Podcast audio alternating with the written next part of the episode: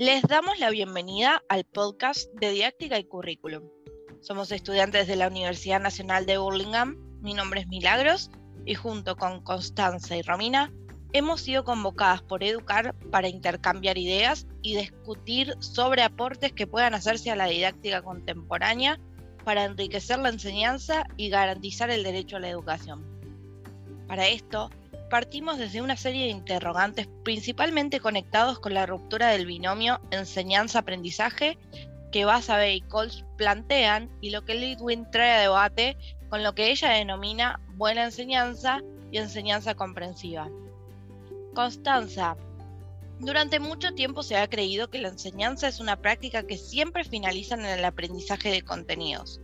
¿Para vos es cierta esta afirmación?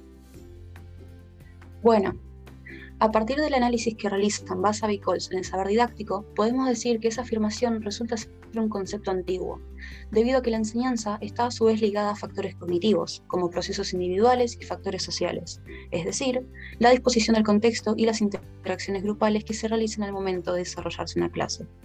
Estas mediaciones en conjunto hacen que exista una ruptura del binomio enseñanza-aprendizaje, ya que se deben tener en cuenta ambos factores y puede que ese aprendizaje se logre de diversas formas o no se logre por completo, ya que cada estudiante es único en sí mismo. Esta perspectiva de la educación ha dejado en claro que debemos contemplar no solo lo que enseñamos y cumplir con los objetivos relacionados a lo que se enseña, sino tener en cuenta en qué contexto y de qué forma realizamos esta tarea. Para vos, Romina, ¿cómo se diferencia la antigua concepción de la enseñanza con respecto a una enseñanza en contexto?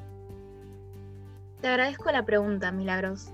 Bien podemos decir que el pasado está únicamente enfocado en una buena enseñanza o una enseñanza exitosa, eh, la cual se intenta transmitir conocimientos sin importar los medios o las formas para que todos los y las estudiantes aprendan los contenidos de la misma manera. La buena enseñanza, como menciona Edith Litwin en Corrientes Didácticas eh, Contemporáneas, se logra solo si el conocimiento es reproducido de la misma forma en que fue presentado.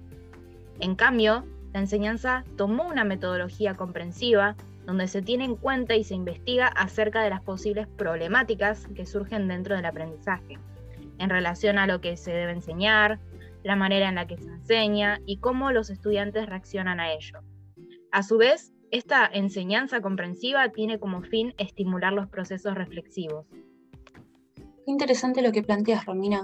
Me gustaría también resaltar que el currículum fue diseñado por profesionales que no estaban familiarizados con la enseñanza de los saberes.